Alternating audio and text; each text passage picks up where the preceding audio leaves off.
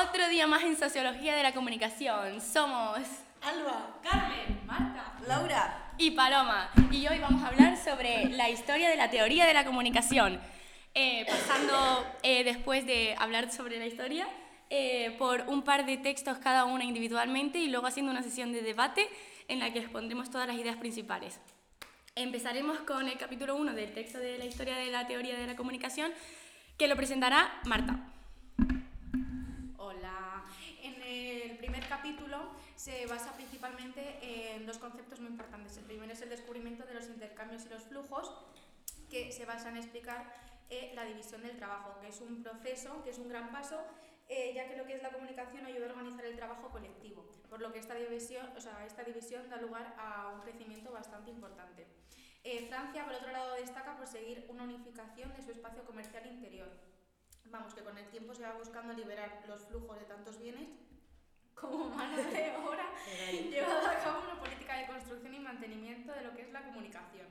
En Inglaterra, la división del trabajo como modelo de flujos materiales van a ser bases para la economía. De hecho, un autor como Babbage, o como se diga, escribe una obra donde elabora una serie de operaciones de la inteligencia, dando así una serie de conceptos que serán precursores de, la de las calculadoras que posteriormente fueron evolucionando hasta el invento del ordenador. Por otro lado, en, este, en esta primera parte también habla de las redes y la totalidad orgánica. Se le da mucha importancia a este concepto de red y se renueva la lectura de lo que se considera como social. Gracias a Saint-Simon, eh, a través de varios conceptos de dicha filosofía se crean unas líneas de ferrocarril, sociedades de banca, etc. Y se centran en simbolizar el espíritu de la empresa que hace av- avanzar, eh, ya que para este sistema la comunicación es un concepto clave. Eh, y por último, en este primer punto, eh, la historia como desarrollo. Eh, esta noción da origen a un análisis del sistema de comunicación eh, que es el propio desarrollo, la sociología de la modernización y el desarrollo en donde los medios de comunicación desempeñan un papel muy importante que van a, re- a revitalizar dichas teorías. El segundo punto importante de este primer capítulo es la gestión de las multitudes, donde se habla de la estadística moral y el hombre medio, y la psicología de las multitudes. La primer, el primer eh, concepto que acabo de decir se centra en explicar la, la problemática de la conocida como sociedad de masa, siendo así una amenaza real. Eh, la tipología de los propios autores se da por primera vez en los medios a la hora de la creación de revistas feministas a finales del siglo XIX, que se perfeccionará en el Fordismo en los años 20 del próximo siglo, y hasta los años 30 de este nos dará una razón probabilística en respecto a la racionalización de la comunicación de masas. Por otro lado, en la psicología de las multitudes se da una visión manipuladora de la sociedad, donde se extrapola la psicología individual y la colectiva, donde se expresan muchas opiniones de muchos pensadores, como por ejemplo Tart, que se posiciona en contra de Durkheim, ya que el objetivo verdadero del primer autor que he comentado eran las interacciones eh, sociales. Y ahora pasamos con el segundo capítulo. El segundo capítulo nos viene a contar primeramente eh, sobre la escuela de Chicago, que fue una escuela eh, social eh, que, estu- que estudió muchos ámbitos eh, de la sociología y bueno, concretamente, mm, concretamente nos vamos a centrar en cómo estudió la ciudad como laboratorio social, que lo llamo así como concepto, que básicamente la ciudad como laboratorio social eh, se divide en tres puntos de organización, que sería la sorganización, la marginalidad y la culturación. Eh, con esto también, con, con, la ciudad como laboratorio social, o sea, eh, ciudad como fuente de conocimientos para los estudios sociales, etc., pues está el concepto de la ecología humana. Eh, este concepto eh, pues incluye, o sea, como que fusiona la ecología de las ciencias de la salud con las, las ciencias sociales. Y bueno, siendo la ecología de las ciencias de la salud una ciencia de las relaciones del organismo con el entorno, pues la ecología humana eh, sería como un principio organizativo de competición y lucha y sería aplicable al estudio de las comunidades humanas. O sea que concebiría todo cambio que afecta al orden social como un restablecimiento del equilibrio. Esto es porque la subestructura biótica que actúa como un instrumento de dirección y control. O sea, al final, eh, al final la ecología humana, eh, la ecología humana trata de explicar la sociología y las relaciones sociales desde un ámbito orgánico que bueno, ese ámbito orgánico pues obviamente tiene la super, superestructura eh, biótica, perdón, eh, pues natural, que sería pues ese flujo que hace que todos los cambios pues vuelvan a su a su a su como estabilidad, ¿no? Como el mundo mismo cuando hay algunos cambios naturales que al final es el mundo el que eh, mismamente se, se vuelve a, a estabilizar. Luego, eh, también la Escuela de Chicago habla sobre, habla sobre el pragmatismo y la semiótica, que la semiótica sería todo aquel, em, todo aquel signo, ¿no? En plan, la semiótica es aquella comunicación que es por signos. El autor de esto más relevante eh, sería Peirce, eh, que básicamente Peirce em, em, sostiene que todo pensamiento que tenemos, cualquier humano, está en signos, en clave de signos, y pensar es manipular signos. Es decir, que nada para él tiene significación propia.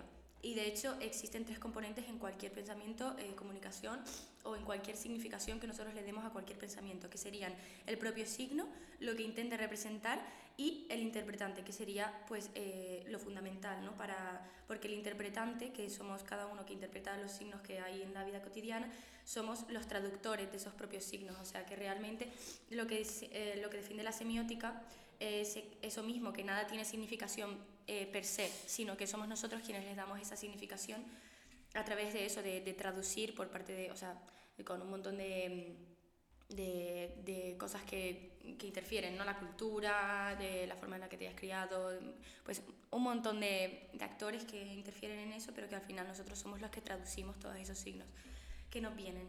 Y luego, eh, ya casi termino, luego está el autor de Way, que bueno, que él defiende que la comunicación es al, mismo tiempo causa y remedio de la pérdida de la comunidad social y la democracia política. Es decir, que el individuo está sometido a las fuerzas de la homogeneidad. Esto es una idea muy fuerte en todo su pensamiento y todo su desarrollo, porque él eh, opina que al final, eh, cuando nos comunicamos, lo que estamos haciendo es eh, reproducir todo lo que, lo que nos viene dado. O sea, realmente la comunicación sería tanto un proceso de reproducción de cultura anterior y de, y de reafirmación de esa cultura, eh, como también un, un, proceso de un remedio contra, contra toda esa cultura, porque es a la vez eh, un proceso creador, ¿no? no es solamente un proceso que, que eh, sustancia la creación o, o, la... O sea, la bueno, no sale la palabra, la, la sigue en el tiempo, como también un remedio contra, contra el tiempo. Pero bueno, que básicamente él sostiene que el individuo eso, está sometido a las fuerzas de homogeneidad al tener que comunicarse de una manera concreta, para que lo entiendan de una manera concreta, etcétera, pues al final va a, terminar teniendo opiniones concretas, em, eh, expresándose de una manera, o sea, de maneras pues ya muy basadas que hacen que toda la comunicación sea bastante homogénea. Y luego pues terminamos, como es la historia de eso, de la comunicación y todas las teorías, pues terminamos que en la Primera Guerra Mundial fue la primera vez que los medios de difusión se utilizaron como instrumento de gestión gubernamental de las opiniones.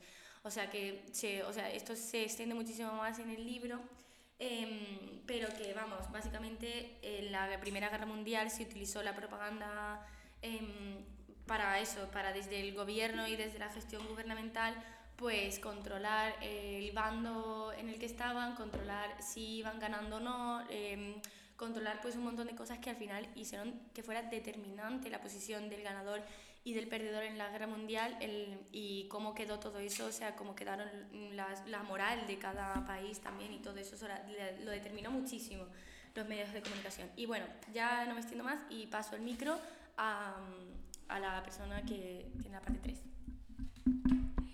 Eh, este capítulo 3 eh, habla sobre la teoría de la información. Y así como un poco de introducción, a partir de los años 40, la teoría matemática de la comunicación cumple un poco una función bisagra, por decirlo de alguna manera.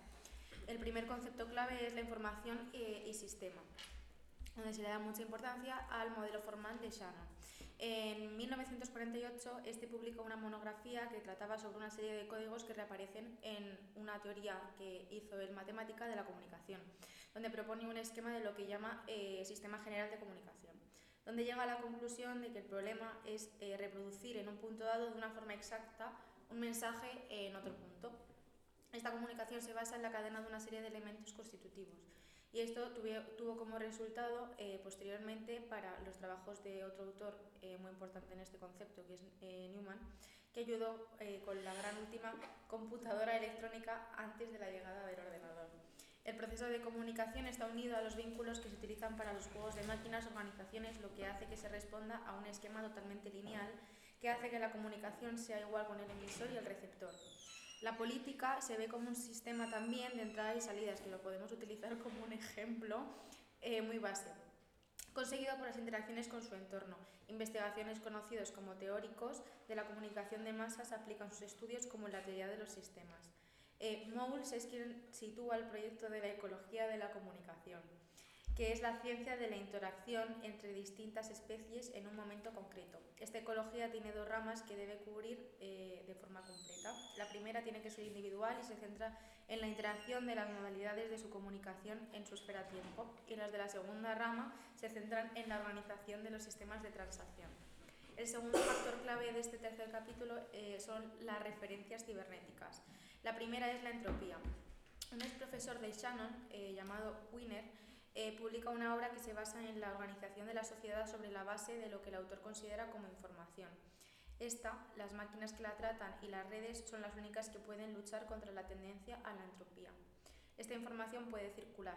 Eh, la sociedad le da como la información que solo puede existir si se da un intercambio. A diferencia de Shannon, Wiener se centra en denunciar los riesgos de esta entropía.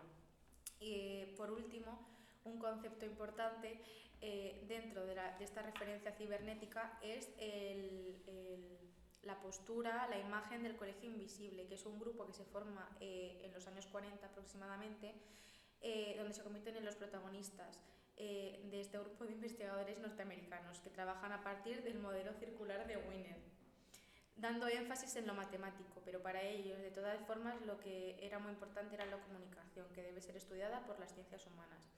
En esta visión, el receptor y el emisor dirán el mismo papel y de esta forma se basan tres hipótesis. Eh, las más importantes son eh, la esencia de la, de que la, o sea, que la esencia de la comunicación reside en los procesos de relación e interacción, jolines, que todo comportamiento, que todo comportamiento humano eh, comunicativo, eh, y vamos, que por todo esto los investigadores se interesan por otros conceptos, así un poco en resumen. Uno de los miembros de este colegio, eh, llamado Hall, o Hall, no sé, publica una obra basándose en una serie de observaciones durante la guerra, dando importancia a lo que denomina lenguaje silencioso, ¿sabes? propios de cada cultura, lo que se considera el origen de los primeros eh, choques culturales. Y con esto eh, va a seguir la persona que se ocupa de decir el capítulo número 4.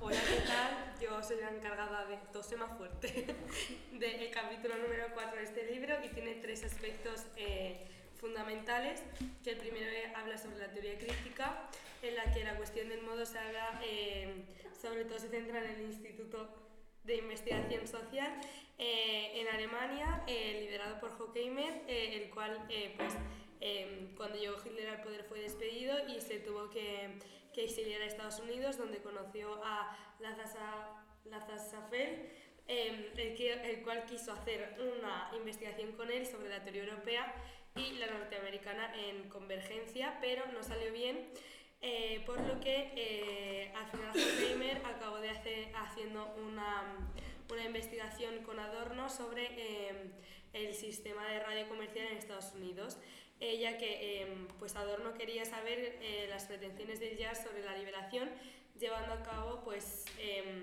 la investigación con este contra la sacralización del arte. Luego ah, comenta sobre Benjamin que este eh, acabó eh, en España, aunque se murió em, cuando llegó por el régimen franquista y tuvo mucha influencia a finales de los 70. Eh, Horkheimer y Adorno tuvieron, estuvieron muy influenciados tanto por las teorías de Simmel como de Husserl y el instituto se reabrió en 1950. Eh, por otro lado, también tenemos la racionalidad, eh, la racionalidad técnica, que eh, la idea principal en la que se basa es el, el hombre unidimensional y el espacio público que desarrolla Habermas. el hombre unidimensional pretendido, pretende desenmascarar la apariencia racional del mundo que está confrontada por la tecnología. Eh, criticando pues así la instrumentalización. Y luego el espacio público de Habermas, eh, que explica que a través del cual se construye la opinión pública, dando eh, principio a la publicidad y este, y este principio de publicidad y el espacio público hizo que se estudiaran los movimientos de los consumidores norteamericanos. En segundo lugar, tenemos el estructuralismo, que su idea, eh, las ideas principales es que eh, habla también de la semiología, como ya ha hablado Paloma en el capítulo número 2, eh, en el que pues, este, su objeto de estudio es el sistema de signos, sus límites, su sustancia, siendo un sistema de significación, ya que tiene un significado y un significante, así como una denotación y connotación, etc. Y da mucha importancia a Bartres que, eh, se eh, que desarrollará la semiología en cuanto a la publicidad, la radio, la televisión. Además que fue el único que quiso continuar este fenómeno semiológico eh, con el el estatus simbólico a través de un análisis de una revista de moda. luego pasa a hablar de Althusser, que fue también una máxima de las personalidades del estructuralismo. Eh, también eh, este eh, tenía tendencia a reducir el aparato ideológico de la información a un sistema monolítico. Y por último, en el estructuralismo se habla de Foucault y su máquina del dispositivo de vigilancia, del cual se inspiró en Bentham. Y por última parte, en la cultura, em, el último apartado es en la Cultural Studies, que em, eh, habla en cuanto a la cultura del pobre, que se habla de Levis y el, eh, sobre el efecto que tiene la expresión y el capitalismo industrial en los alumnos, y este se opone al capitalismo industrial de los medios de comunicación en, en Gran Bretaña. Y también habla del centro de Birmingham, siendo uno de los más importantes eh, después desde Alemania cuando este se cerró y que habla sobre eh, la cultura como el proceso grupal de significación eh, que, construye, que se construye social e históricamente. de todas maneras, el centro de Birmingham se desarrollará de una manera más completa en el texto de Fiske que ya hablaremos más adelante, así que os dejo con la persona que presenta el capítulo número 5. Hola.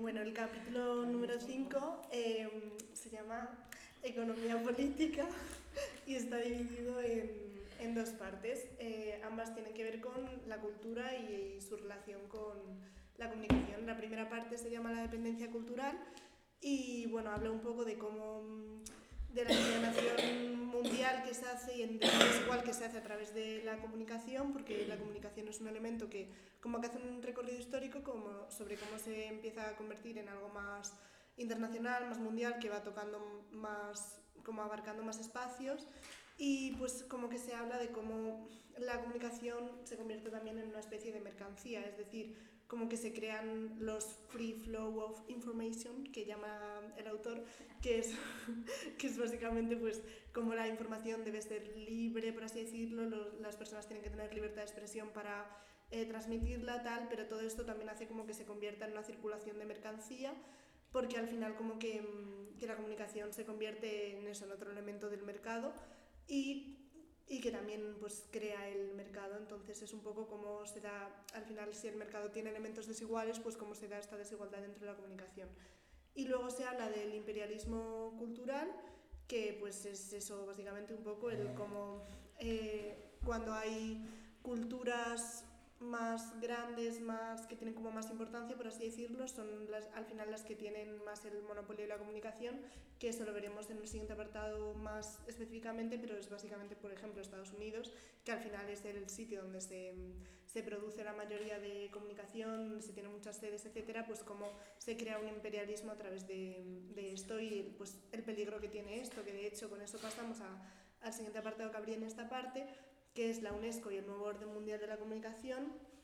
Es decir, cómo se, pues eso, al final todo este capítulo es un recorrido histórico de cómo se va conformando la comunicación y aquí, por ejemplo, hablan de cómo la UNESCO es pues empieza pues eso, a, formar parte también de a ser un informante, a ser una persona, que, una, persona, una entidad que comunica y, y cómo la comunicación se va viendo de una manera distinta y cómo se va estructurando. Sin embargo, por ejemplo, con la UNESCO corren el riesgo porque la gente dice como que se ha politizado, en plan como que la comunicación que, que establece la UNESCO está politizada porque al final es una entidad política, por así decirlo.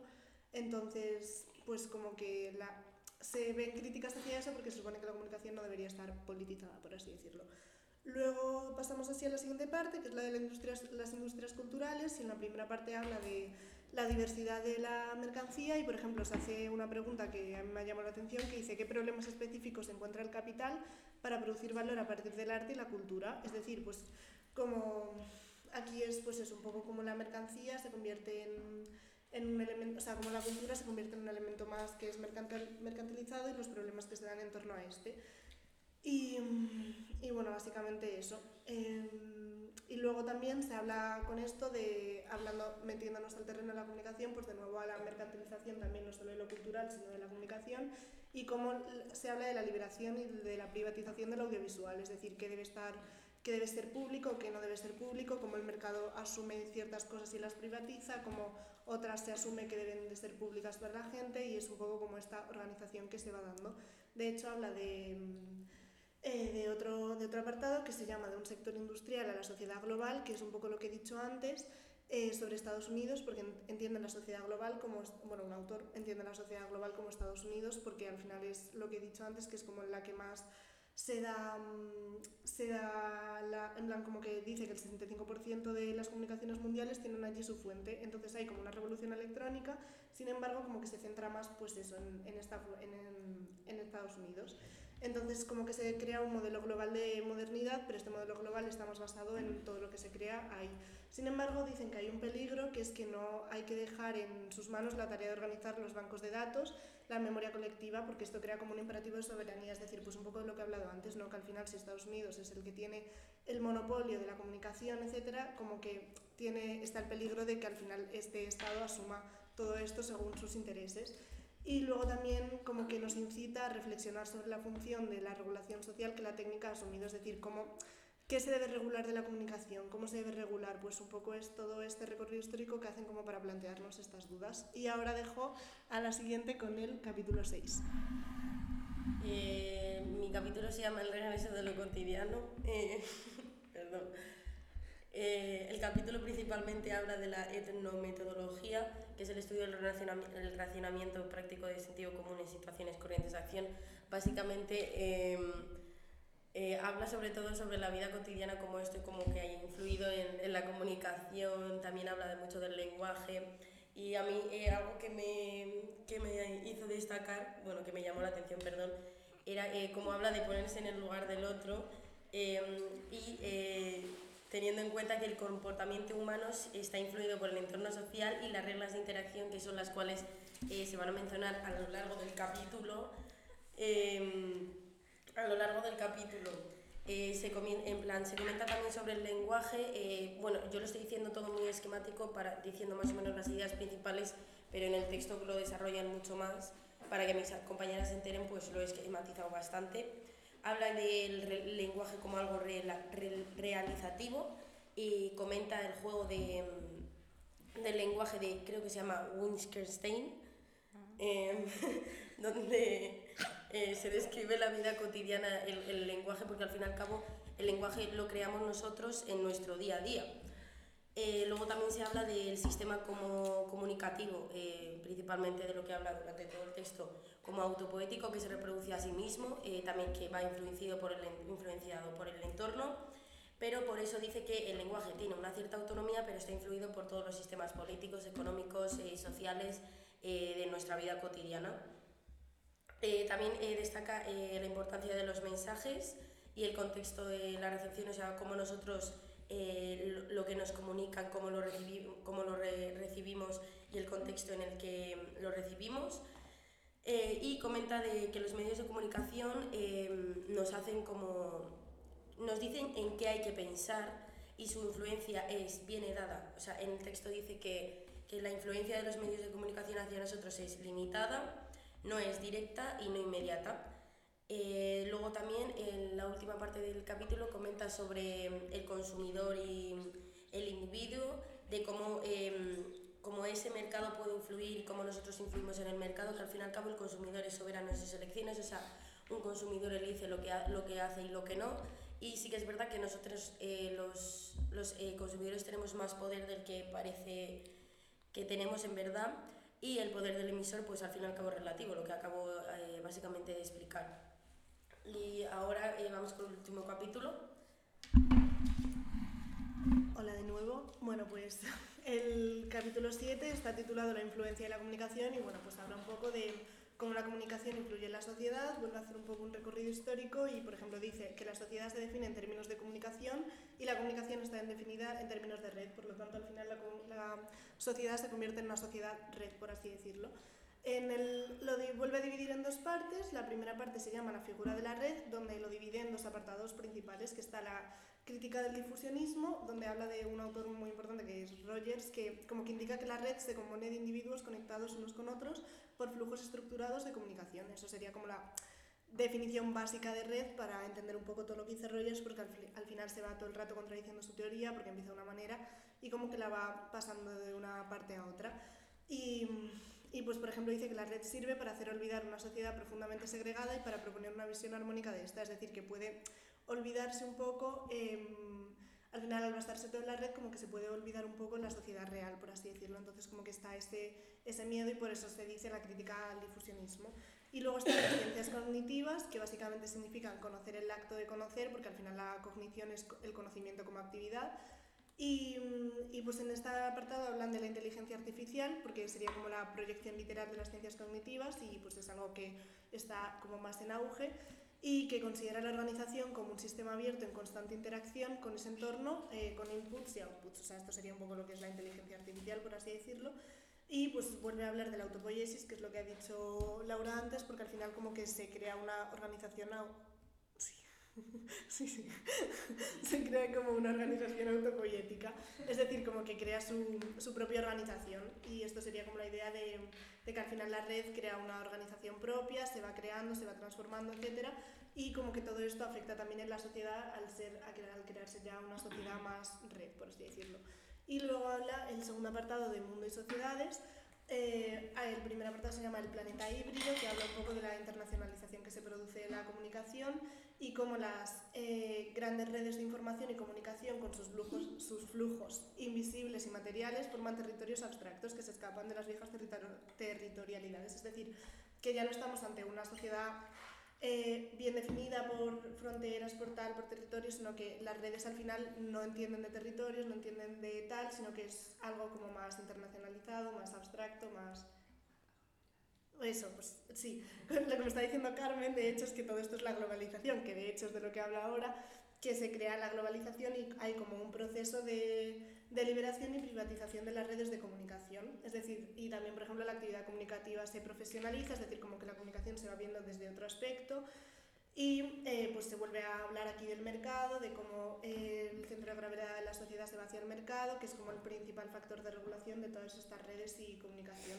Se habla de la tesis del final de la historia, que es como algunos autores piensan que que hemos llegado hasta lo máximo que podemos en estos términos de comunicación, de redes, de mercado, de tal, y como que va a haber un, un cambio grande en la sociedad y sin embargo hay otros que dicen que no. Y aquí hablan del concepto de comunicación mundo, en el que mm, pues la lógica de las redes puede tener una dinámica integradora, de que todo el mundo esté conectado, de que todo el mundo tal, sin embargo puede producir al mismo tiempo nuevas segregaciones, exclusiones.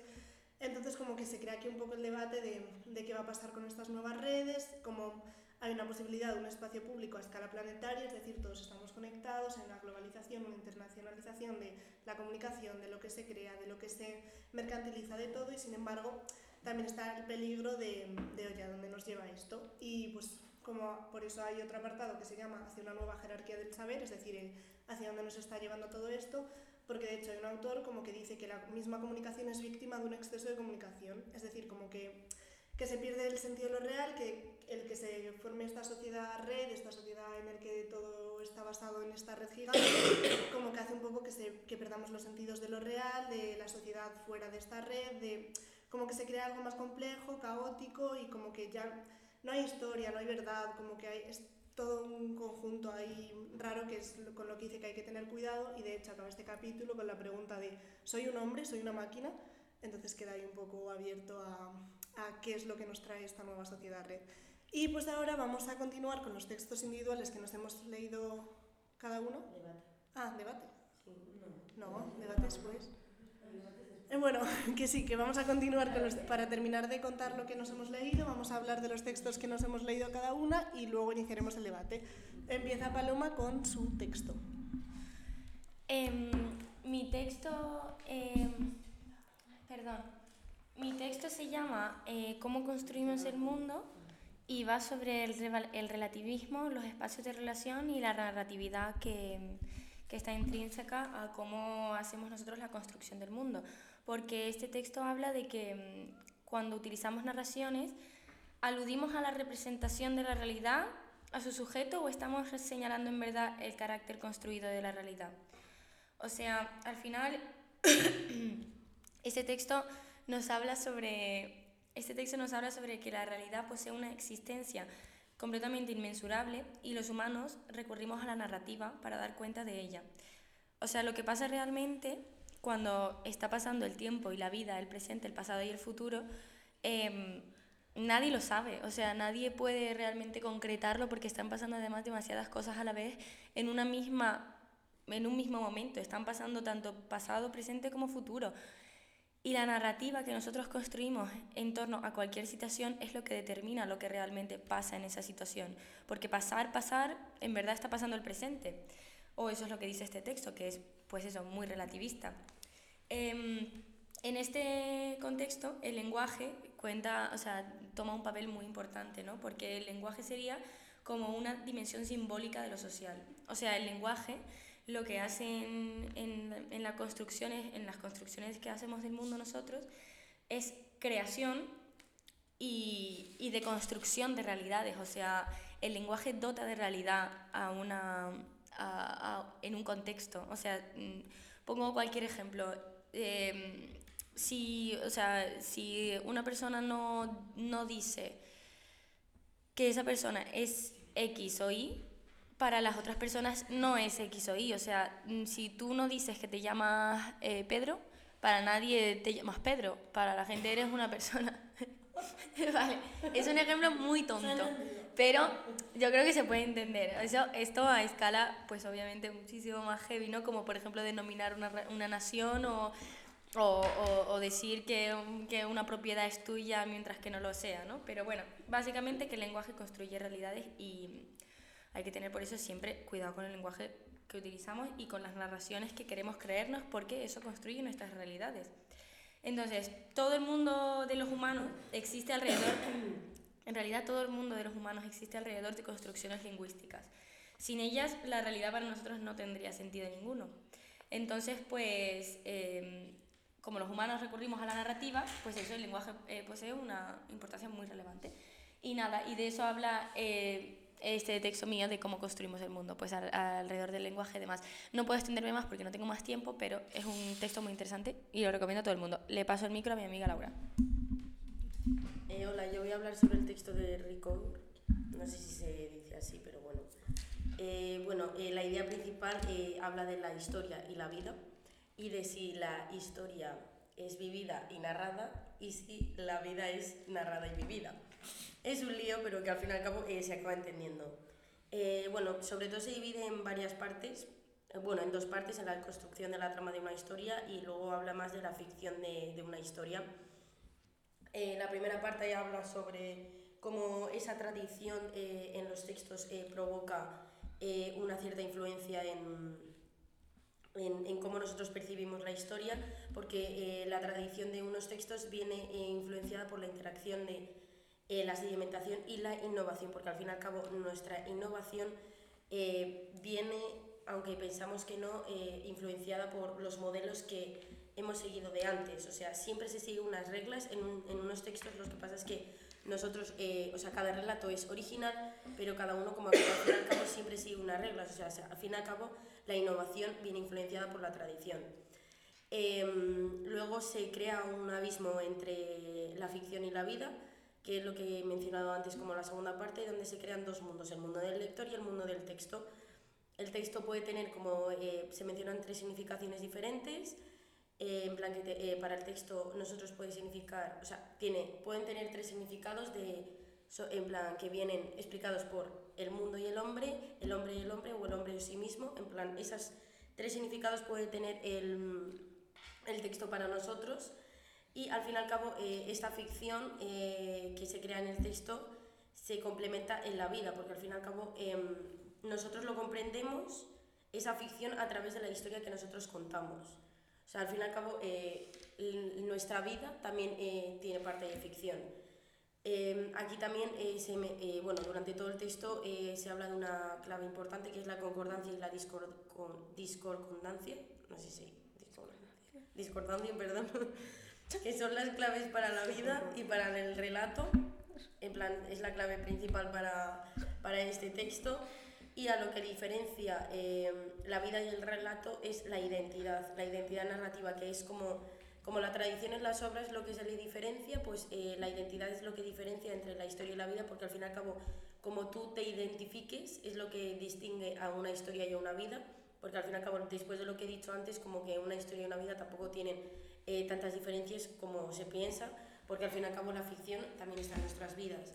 Y al final, con lo, con lo primero que he dicho antes, que la vida es si es la vida si es narrada y vivida y la historia si es vivida y narrada, pues al fin y al cabo yo creo que nosotros, y el texto llega a la conclusión y yo creo que apoyo en, eso, em, yo lo apoyo, es que los... Eh, joder, me estoy trabando mucho, perdón.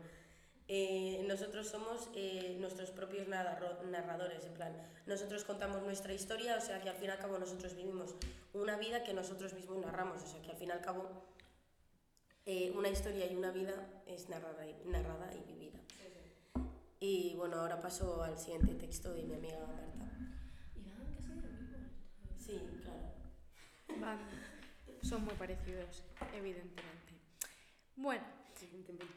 Eh, procedo a explicar mi texto que es el yo espejo de Cooley, o como se diga, que yo no sé cómo se dice. Cooley. Cooley. Haz un poco más No. No sé, no sé.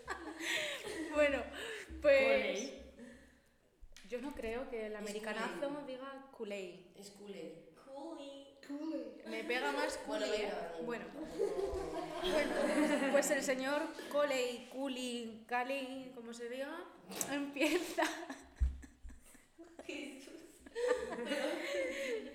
empieza, em, empieza hablando sobre una, una cita que hace Montaigne, donde afirma que para él no hay placer sin comunicación. Y este llega a esta conclusión tras tener una serie de pensamientos que nadie podía apreciar eh, debido por el, el, impulso creativo y para poder llegar a expresar estos conceptos por si se servían para alguien desarrollando este elemento comunicativo que pertenece verdaderamente a la naturaleza, ya que considera que esta habilidad sirve para servir al público. Lo que intenta y lo que intenta hacer principalmente es una unión eh, entre la relación entre el individuo y la sociedad. Eh, Montaigne eh, se centra en que se considera básicamente un incomprendido y por eso hace este estudio. Y a ver, al final todos intentamos comunicarnos, donde las mentes tienen un poder muy importante, ya que la imaginación pues tiene obviamente un papel clave y a su vez este concepto pues se analiza de una forma súper profunda. Eh, esto lleva también a las opiniones o a las reglas donde el interlocutor, creado a partes iguales con lo que son pensamientos y la propia vida, eh, extrae conceptos del entorno. O sea, me refiero a que al final cada persona eh, estamos creados por pensamientos y que de la vida extraemos pues, unos conceptos que nos sirven para, para poder avanzar y para poder pensar y crear esta comunicación. Este asunto nos conduce a la imaginación sensible, eh, ya que cosas básicas y que tenemos como normales, como por ejemplo la cara de algún colega, de alguna amiga, alguna de estas personas que tengo aquí a mi alrededor, alguna canción, arrancan un pensamiento eh, bastante íntimo. El mundo sentimental e imaginario es totalmente personal y formado por, eh, por sentimientos. Cuando nos imaginamos algo, conectamos la imagen, un sonido, un sabor con algún sentimiento determinado y posteriormente analizamos lo que nos provoca que es donde se genera eh, la, eh, en la comunicación viva. Por esto, analizando, se llega a la conclusión de que la sociedad es una relación entre estas ideas personales, pero para que, para que pueda existir esta sociedad es necesario que las personas se pongan de acuerdo en algo concreto. Pero eh, desde este fuerte, como conjunto, o sea, o sea, desde fuera como conjunto se ve difícil. O sea, es como un poco raro eh, admitir que lo que es una persona social es un grupo de sentimientos unidos a símbolos, pero en verdad pues es así. Como conclusión, hay que decir que las personas y la sociedad deben ser estudiadas primeramente como realidades imaginarias. Por otro lado, se analiza el, concepto de realidad corpórea, que es la realidad más auténtica. Una persona corpórea existente, que no es lo mismo que no lo sea, no es real hasta que no es llegada a ser analizada socialmente, ya que una persona es una cosa y las ideas en torno a él son otras, o sea que hay que, hay que diferenciar lo que es una persona y lo que son las ideas que él forma. Eh, por otro lado, los sentimientos son el producto acumulativo de la experiencia eh, social y no pertenecen eh, a ningún símbolo personal. Más que nada, pues los sentimientos son pues eso, puras vivencias que hacen que, que, no haya ningún tipo de símbolo personal. El yo social es una idea o sistema de ideas extraídos de la vida comunicativa. Eh, donde no existe comunicación, al final no pueden existir los nombres y no se desarrolla el pensamiento, por lo cual pues es bastante complicado. Y bueno, volviendo un poco al concepto del yo, se concreta que no es un concepto exclusivo de la mente, sí que no, sino que es una porción, o sea, es solo una parte de lo que es la mente, por decirlo de alguna manera. Y es muy, es muy importante porque a la vez también se va fundiendo con esta mente. nosotros pensamos en el cuerpo en el cuerpo físico como, nuestro yo personal, pero hay un amplio conjunto de casos de, del yo. Por ejemplo, así, cuando cada uno nos miramos en el espejo y nos gusta o no nuestra ropa, el pelo, nuestra cara, tal cual, nos hemos imaginado previamente nuestro aspecto y nos afecta positiva o negativamente según sea. O sea, por ejemplo, yo me levanto por la mañana y al mirarme en el espejo, pues eh, yo ya me he imaginado cómo me voy a ver. Entonces a lo mejor cuando me miro puedo decir, me cago en la leche, qué fea me he levantado hoy, qué ojeras, qué fea, qué tal. O digo, coño, estoy guapísima, ¿sabes? O sea, pero que previamente ya me he hecho una imaginación de mí misma de cómo me voy a ver. Y entonces eso me afecta o no me afecta. La imaginación de nuestra apariencia para otras personas hace su juicio sobre esa apariencia y algún sentimiento propio, como por ejemplo pues el orgullo, por ejemplo. La tendencia del yo, como todo aspecto de la personalidad, expresa una serie de factores hereditarios de algo alcanzable y alguna serie de factores pues, sociales. Y no puede ser entendida o predicha excepto eh, con alguna conexión con la vida en general. Y por esto el objeto del yo se ve afectado por el curso general de la historia. Así que con esto en bizcocho pasamos al siguiente texto de mi compañera Mi compañera. Amiga, amiga. Eh, vale, el texto del que voy a hablar yo es el de Fiske que se llama Los estudios culturales británicos y la televisión. Eh, en el texto habla que estos estudios culturales pues, se desarrollaron en la Universidad de Birmingham, eh, donde hay una beta estructuralista y etnográfica, además de pues, que son especialmente marxistas están vinculados a una estructura social que no solo parten de la idea de la clase, sino que también hay una separación ya sea por raza, por profesión o cualquier otro aspecto y siempre hay uno dominante que quiere naturalizar sus sentidos e imponerlos en la sociedad. Se propone, los estudios culturales, eh, se propone que los estudios culturales no ven una ideología en eh, sus sentidos marxistas como eh, una falsa conciencia, y que el hecho, eh, el de hecho el estructuralismo niega la posibilidad de una eh, conciencia. Fiske eh, pues pone de relieve algunos, algunos autores importantes de los que ya hemos estado hablando antes, como por ejemplo Althusser, que cree que la ideología no es un conjunto de ideas impuestas estéticas, eh, estáticas, sino que son dinámicas y se pueden ir reconstruyendo. También habla de que el individuo es producido por la naturaleza y el sujeto por la cultura, ya que estamos construidos dentro de las ideologías de las AIE, que, eh, que son eh, el aparato ideológico, las AIE son el aparato ideológico del Estado. Eh, pues a, través del cual pues, se crean las leyes, que no suelen ser objetivas porque están hechas por personas que, que quieren controlar al resto de la población, siendo estas pues, las clases dominantes. luego también habla, nombra también a Hall, eh, que dice que la situación de cada persona con el, eh, puede dar, o sea, la persona, a ver, perdón, que cada persona puede darle un significado a lo que esté viendo a través de la televisión, la radio, eh, ya que puede, ya que esa persona puede estar enfrentada a la ideología que hay en este momento y no estar de acuerdo, por lo tanto hay una negación de lo que se ve. De hecho, aquí habla de que hay cuatro tipos de lectura y en los que más se centra a lo largo del texto es la eh, negociada, ya que eh, hay diferentes maneras de ser todo entendido debido a que no hay una heterogeneidad en la audiencia que ve cualquier tipo de programa o que lo escucha. Y también habla, por último, eh, de Morley, que vio, una diferencia, vio que em, diferentes grupos pues con diferentes capitales, como podía ser un banquero o un aprendiz, opinaban lo mismo de un tema, eh, pese a ser del mismo grupo. Y por ejemplo, sí, eh, y había muchos que eran del mismo grupo y que opinaban totalmente distinto. Eh, también algo que me interesa, o sea, que expone mucho a lo largo del texto y que creo que es relevante y más em, también en estos tiempos es cómo se, se habla de cómo el cuerpo es percibido en la televisión y pone el ejemplo de Madonna. Eh, voy a decir dos frases que me parecen eh, que me llaman muchísimo la atención eh, en cuanto a el baile de se hablan sobre el baile, ¿vale? Y dice, las mujeres, siguiendo con una lectura hegemónica, están protegidas por su capacidad para usar la belleza y el talento para dar placer a los hombres y la segunda frase es, estos sentidos puestos por ellas han sido construidos fuera de las formas que, es, eh, que les han sido provistas del patriarcado. Eh, bueno, estas frases sí, eso luego ya las comentaremos en el debate.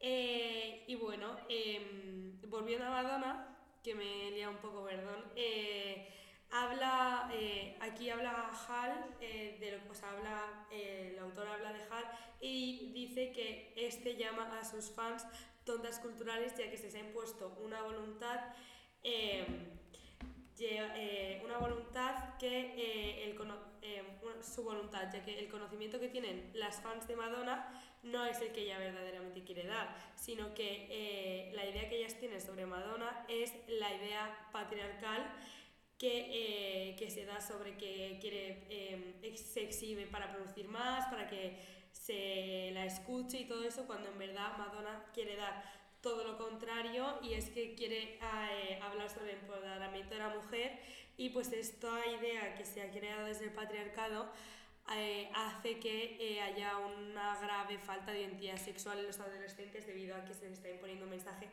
que no es. Y por último ya habla, estudia las interpretaciones y publicaciones para determinadas audiencias porque cree que pueden ayudar a comprender el porqué y cómo ciertos sentidos de lo que se ve, de lo que se lee o de lo que se escucha son más activados que otros, ya que eh, si eh, la cultura popular de boca a boca se puede estar transformando en una cultura de masas. Y bueno, se lo, eh, el texto acaba aquí y se lo paso a mi amiga Alba que va a explicar el suyo. Oli, otra vez. Y nada, mi texto es el de Mariluz Esteban, que se llama Etnografía, Itinerarios Corporales y Cambio Social, apuntes teóricos y metodológicos. Eh, así, poquito. Eh, que básicamente eh, la, la, autora lo que trata de hacer es una teoría social corporal, indicando lo importante que son la teoría y la metodología para poder explicar esta. lo más importante aquí básicamente es cómo habla de los itinerarios corporales y de cómo hacer etnografía puede ser muy útil para em, producir determinado tipo de investigaciones. En este caso, el cuerpo eh, lo ve como que es importante el, el, hacer una etnografía, ella como que reúne a varias personas, eh, mujeres, hombres, etcétera, sobre todo porque le interesan las relaciones de género que pueda haber en el, en el autopercibimiento de, del cuerpo, ya no solo como cuerpo físico, sino como cuerpo que se mueve, cuerpo que hace cosas, cuerpo que, que transmite y que presenta. Entonces, eh, entonces eso, como que ella ve la etnografía desde, un punto de vista interesante de, de, cómo las personas se perciben, cómo las personas actúan y, y pues básicamente lo que hacen.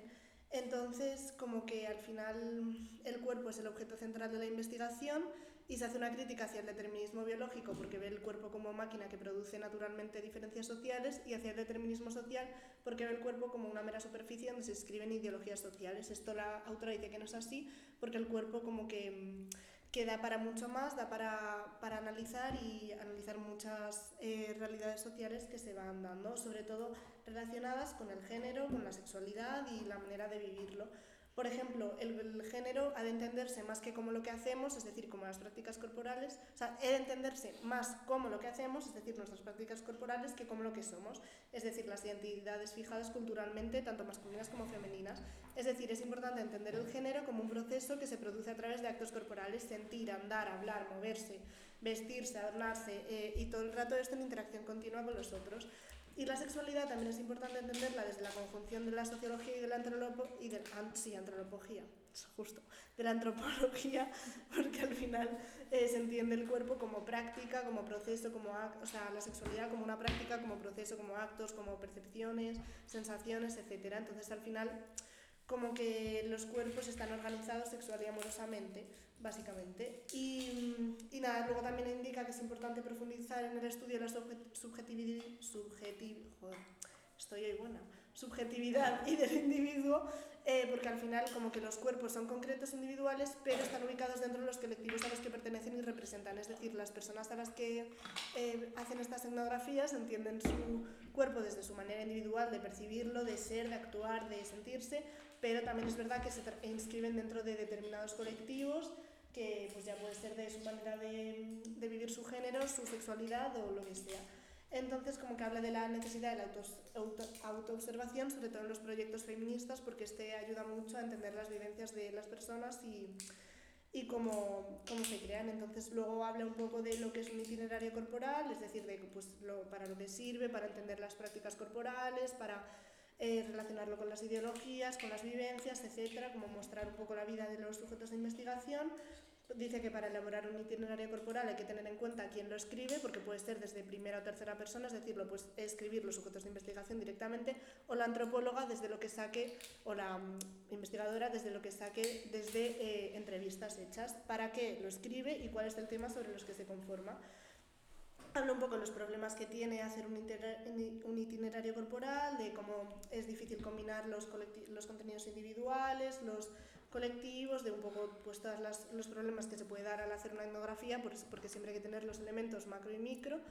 Y eh, luego habla también de cómo los itinerarios corporales son útiles para el cambio social, porque se da un cambio en las identidades, en las prácticas de género y en los, los procesos de empoderamiento corporal y, bueno, como que dice que hay que revisar y analizar de otra manera las definiciones sociales y autodefiniciones sobre el ser mujer o el ser hombre y hay que repensar la dualidad sujeto-objeto para revaluarnos a nosotros mismos como personas y o, y o investigadores. Así básicamente lo resumen todo esto un poco en tres requisitos, que es decir, dar toda la relevancia teórica y etnográfica a lo corporal como lenguaje de lo social, a lo individual como representante de lo colectivo y a lo híbrido como condición de un mundo que puede ser desgenerizado, es decir, en el que no haya género, y transformado. Y pues un poco habla de, de esto, de cómo el cuerpo eh, conforma nuestra sociedad actual, de cómo este crea diferencias de género, de cómo eh, muestra muchas cosas y cómo es fácil estudiarlo, o fácil entre comillas, pero como puede ser fácil estudiarlo desde una eh, autoetnografía y desde itinerarios corporales que nos permitan ver tanto las prácticas corporales que hacemos, cómo nos entendemos, como tal, da muchos ejemplos en el texto sobre eh, diferencias de clase, diferencias de género, diferencias de todo y cómo las personas lo perciben en base a su cuerpo, en base a sus prácticas y pues al final en sus resultados ve que hay una desigualdad social entre hombres y mujeres y, que, y donde se ven los excesos de la cultura corporal occidental, es decir, cómo el cuerpo en el Occidente crea un, un exceso de, de, cuerpo, por así decirlo, de pues cómo nos vemos, cómo nos tal. Ok. que me están diciendo que corte, pero vamos, que ya había terminado, gracias. Así que nada, empezamos con el debate. Eh, pues Alba, me ha parecido súper interesante lo último que has dicho de, de lo individual como espacio colectivo, ¿no? Porque al final es un pensamiento muy sociológico, ¿no? Chicas, que siempre pensamos en, en lo individual como consecuencia de, de, cosas colectivas, como buenas sociólogas que somos, y las opiniones como, como construidas socialmente también, y los gustos, etcétera, ¿no? Claro, que al final nosotros para hacer una investigación como que podemos tener en cuenta las cosas individuales, pero al final lo individual transforma lo colectivo. Es decir, que yo vivo mi, mi, experiencia, por ejemplo, en el caso de lo que acabo de decir, de mi cuerpo, de mis prácticas, desde una manera, pero estas prácticas están sometidas a lo colectivo, a los colectivos en los que yo me mueva, las, los grupos a los que yo pertenezca, a la sociedad en la que yo esté, entonces al final no hay individualidad sin colectividad, yo creo. Claro, eso también eh, hace referencia en, en mi texto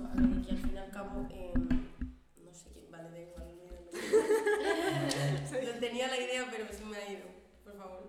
Eh, Bueno, no pasa nada. Es que también en mi texto también hablaba de casi prácticamente lo mismo, de que al final, bueno, no sé si se enteraron, pero eso, que las, las realidades las, las construimos a través del lenguaje, o sea, que realmente no hay una... El tuyo iba de lo mismo, ¿no, Laura? Sí, es lo que iba a decir más. Que al final eso, que una realidad no, en verdad no es nada, o sea, yo al final con la sociología me he vuelto también muchísimo más relativista con, con todo, o sea... Me das cuenta de muchísimas cosas. Sí. Y con mi opinión propia y todo, siempre digo, jope, seguramente está construida en base a un montón de cosas sociales. No es que mi opinión valga muchísimo, sino que soy un constructo. Sí, Yo Igual, yo también me he dado cuenta gracias a la sociología como que todo al fin y al cabo viene influenciado por nuestro entorno, por la sociedad, por todo es colectivo, en plan, a ti como que si te- se te viene algo, a mí mucha- en muchas ocasiones digo, mm, digo, no es original porque literalmente viene influenciado por, siempre por algo. Somos, siempre somos social. consecuencias, o sea, Claro. nuestros pensamientos son consecuencias. ¿no? productos son- sociales continuos. Sí. Es que además creo que es súper complicado salir de ahí. O sea, sea, salir de- no se puede salir. Ya estás dentro, no puedes salir. Salgamos de la sociedad, o sea. No, coño, pero Vamos a vivir en una montaña solos para poder salir. Pero es que, tía, eso no se da y a mí eso me sorprende. A mí no Ya. me llama, pero no se da. Pues a mí me gustaría, lo que pasa es que no puedo. Pero ¿Pero por qué no puedes? Porque no tengo pasta para una casa allí que me la Tía, Pero quiero casa. aunque no, pero que no podrías de todas maneras, Tía, no aunque puedes. vivieras en... Tú no puedes sea, vivir El sola. año pasado lo dimos en territorio. ¿Y qué ha pasado con el hombre que que se se murió. Que Claro. se murió. Ah, Se- pues se pues eso, eso. pues eso. Que no como lo del no niño puedes. lobo este que vivía con lobos. Que ese no se murió. No, Pero pero, vivía con vivía en una una sociedad de ya- lobos. ya, De lobos, pero- son una sociedad. Y luego estuvo súper se triste en la sociedad normal. Pues ¿se normal, porque no pertenece a la a sociedad. mí más que vivir parece que eh, cómo están influenciados nuestros pensamientos. Me parece más sorprendente el hecho de que vivamos en sociedad al hecho cómo nuestros pensamientos están influenciados por la sociedad. Me sorprende mucho más eso que, que el irte a vivir con lobos. Hombre, pero Ya, era un si eres producto de la sociedad, no, no, No puedes puedes no tener pensar. pensamientos en Ya, pero es más heavy, yo creo, lo que influ- el, el hecho de, a- vamos, a mí me choca más, por- el- porque sobre todo con sociología me ha chocado el hecho de que sea, ahora soy consciente de cómo nos influencian, en plan, el entorno social y todo. Antes yo sabía que las que estábamos influenciadas por la sociedad porque no podemos vivir una, una persona solo. Yo creo que eso ya lo sabía. Eh, pero a a partir mí... de la sociología eres más consciente, sobre todo de tus ideas, pensamientos, etcétera.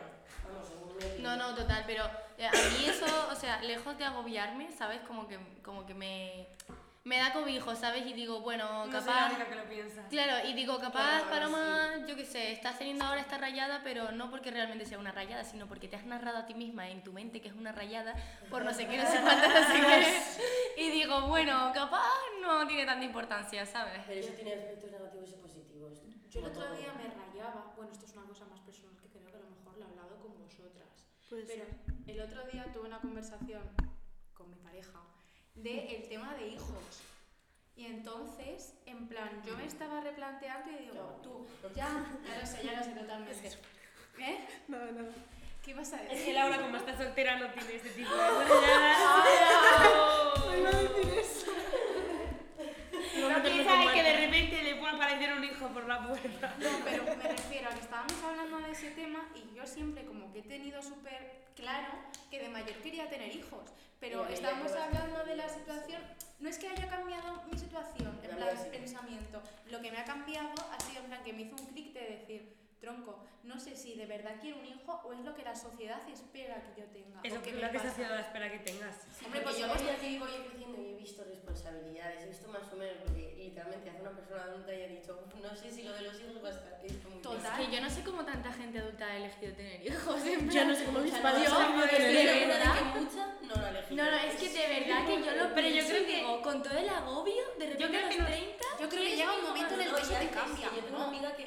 madre la tuvo a los 22 años. Mi o sea, amiga Marta. nuestra edad casi. Mi amiga Marta, Antonio, una amiga mía va a tener un hijo. O sea, escúchame, literal, es real. Yo Pero no- yo creo que Pero que- porque quiere, no por accidente. Ah, sí, sí, sí. Claro, eso es, eso es peor todavía. sí. No lo entiendo. Es que no eso es peor entiendo. todavía. Yo me alegro, pero no lo entiendo.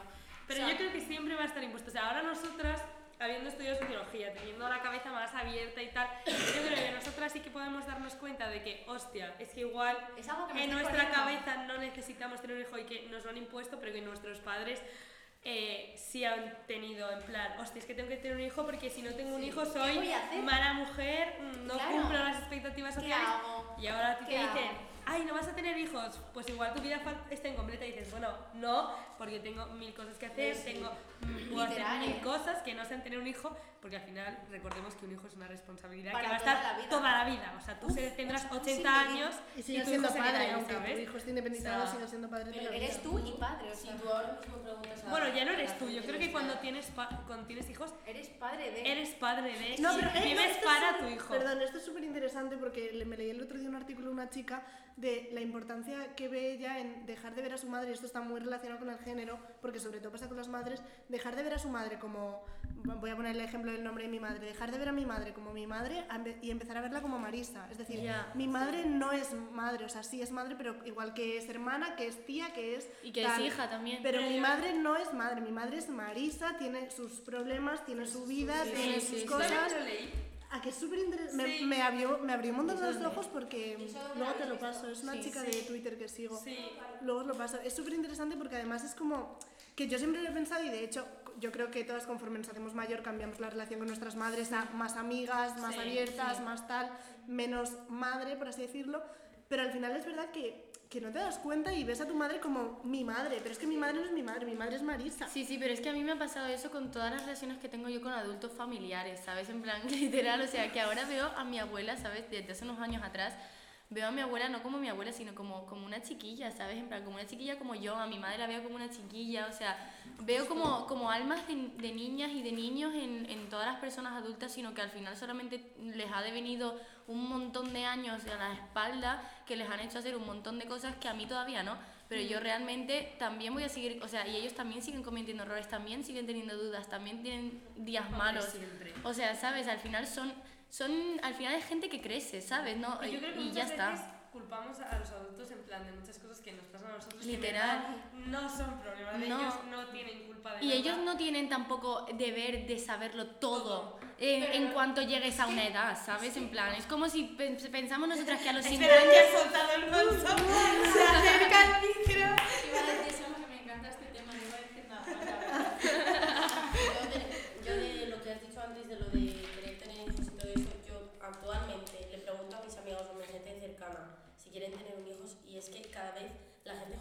Quiere tenerlo, pero porque Bueno, ver, yo creo normal. que a- hoy en día la sociedad, como ha cambiado tanto de, por ejemplo, mis padres, literalmente, como no era una obligación, pero literalmente si no tenías hijo eras como el raro, y es que ahora mismo el querer tener hijos y sobre todo Es ser cada raro. vez Es lo más raro. sobre todo Es tan que- joven, como ha dicho antes mi, mi, mi compañera Marta, es algo súper raro, súper extraño que, o sea, yo ahora mismo y mi gente cercana, incluidas vosotras y todo eso, ahora mismo eh, mi visión de futuro está acabar la universidad y estar súper perdida porque no quiero acabarla y segundo no tengo ni puta idea de lo que voy a hacer. Entonces, como para poner a replantearme si no sé ni lo que hacer con mi vida, con mi vida para replantearme otra. O sea, Vale, es que ¿sabes? De lo que acabas de decir, el otro día yo esto también hablé con mi pareja y es que de verdad no vivimos el presente, o sea, tú estás preocupado. Literal, O ¿eh? sea, vive el presente, Carpe acaba la carrera, carpe diem, de chill, De acaba chill, la de carrera, o sea, acaba la carrera, vive el presente, que la carrera se acaba en junio, pues en junio, Hostia, es una movida, ¿eh? en junio tú ya decidirás qué quieres con tu vida, pero que tu yo del presente, que tu yo del presente no se agobie por lo que va a pasar en el futuro. es que no, yo, yo en muchas ocasiones, por ejemplo, en los estudios, Vivimos en la aceleración, en el presente no se puede hacer, tía, porque tú para eh, organizarte tu futuro, porque tú no puedes eh, presentarte un día y decir, vale, voy a hacer la matrícula en este sitio, cuando a mí me salga de las mismas narizas, Eso es verdad, narices, ¿eh? Claro, entonces sí. que es verdad. Vale. Y O sea, por es eso, que a la ha hecho mucho daño. La Vale, aceleración la aceleración es una movida. Claro, entonces tú ahora mismo estás pensando, no he acabado ni de estudiar la carrera, ni siquiera sabes si vas a acabar este año, porque igual de repente te quedan seis asignaturas de nueve que tengas, no, comunicación no. eh, no, puedes, está aprobada. no puedes entregar el TFG y tienes que acabar el año que viene. Y ya tu mundo se ha derrumbado porque tú en tu cabeza, Ya, de estás persona de tengo que estar ya, ya, ya, Oye, os metéis mucho con la aceleración, pero ¿cuántas de vosotras escucháis los audios a por uno? Yo, porque no me gusta nada y me parece Yo, una no falta de respeto, espero. Yo espero pues es que yo nadie me, nunca me, me, me acelere, ¿eh? Yo te Lo acelero. siento. Yo soy de las Madre personas mía. que escucha los audios por dos. Pero no por nada, sino No, Carmen, tú es que tiene, estás más acelerada que No, es que- que aceleración. las personas escuchen. Eh, escúchame, si a mí me dan un audio de 16 minutos, Vale, no lo voy a vale, escuchar por uno. Yo Pero a ver, ¿quién te manda un audio de- Pues no te metas con la aceleración, porque eso es que tienes la necesidad de, de que pase ya el audio para contestar ya. No disfrutamos los momentos. A ver, yo disfruto de lo que me estás contando, pero Pero, es que los audios de Marta me está contando absolutamente una cosa que se puede contar en ve. 10 segundos y me lo cuenta en Chicas, Bueno, eso lo ya no es objeto de debate, chicas, nos hemos ido un poco por las ramas. O sea que Perdón, mm, Antonio. yo creo que podemos finalizar este podcast ahora, ¿les parece bien? Sí. Eh, sacando una conclusión de, bueno, de básicamente todos los textos y tal, cada una. A ver, es que al final yo creo que los textos han sido muy amplios. El libro, sobre todo, no nos daba tanto para debatir porque era más un recorrido histórico sobre la Sí, comunicación y sus es avances. Sí. Y los textos individuales yo creo que todos nos han parecido súper interesantes y que tienen mucho jugo y hemos acabado con esto porque es justo lo último de lo que había Sí, hablado o sea, yo. podríamos seguir pero que podríamos hablando. haber pero- debatido un Sí, montón por de otras cosas. y la, la historia y la vida. A mí eso me. En plan, el texto me ha gustado Sí. bastante. Lo que pasa es verdad que creo que se enrolla un poco. Pero la idea me parece bastante entretenida que al fin y al cabo. te- nosotros narra- narramos nuestra propia, nuestra propia vida y eso es muy heavy. Y tía, le Yo ponemos- somos conscientes del control que tenemos. Literal, o sea, nosotras yo, le ponemos como nombre fe- a yo nuestros como pensamientos. Sí. No creo que nosotros estemos ra- narrando nuestra propia vida, sino que hay. Tía, pero es la energía, es la energía que tú le pongas a las cosas que te Eh, pasan. sí, no eh, es tanto lo que te pasa, sino Las lo que tú dices que te pasa. Y eso es súper así, ¿eh? No, o sea, no, no. Siempre hay que ser positivo. Si eres positivo, te llegarán siempre cosas positivas. A ver, Yo para- a ver, sí. también el exceso de felicidad siempre, también no, es una claro. causa del capitalismo y de... Así que tampoco ser porque... Porque, eh, escúchame, todo negativo. to- Hay No, mucha no. gente que ve todo súper negativo. Pues eso está más Eso también está mal, pero todos los extremos son malos. Yo Claro, soy, claro, yo soy súper positiva, pero también Porque esta es la realista. cultura de la positividad. Claro, pero hay que ser positivo y realista. Tampoco, De ¿eh? la autoayuda, de eso es malísimo todo. Bueno, Yo- que esto es otro debate. Sí, creo. esto es otro debate, pero vamos, que las emociones son todas importantes, ¿eh? Hasta la Sí. rabia, hasta el rencor, Claro, todas son súper importantes. Y hay que dejarlas que Y responden, responden a, a estímulos, todas. Yo y todas vienen influenciadas Sí. por. Yo pondría como objetivo para todas, final, basándonos en mi texto, que cada una se haga una autoetnografía de su vida, Claro, un sí. itinerario corporal o de relaciones o de género, lo La que queráis, sí, porque es súper interesante y así te analizas súper bien. Sí. Bueno, pues muchas gracias. Nos vemos. Adiós, Antonio. Adiós.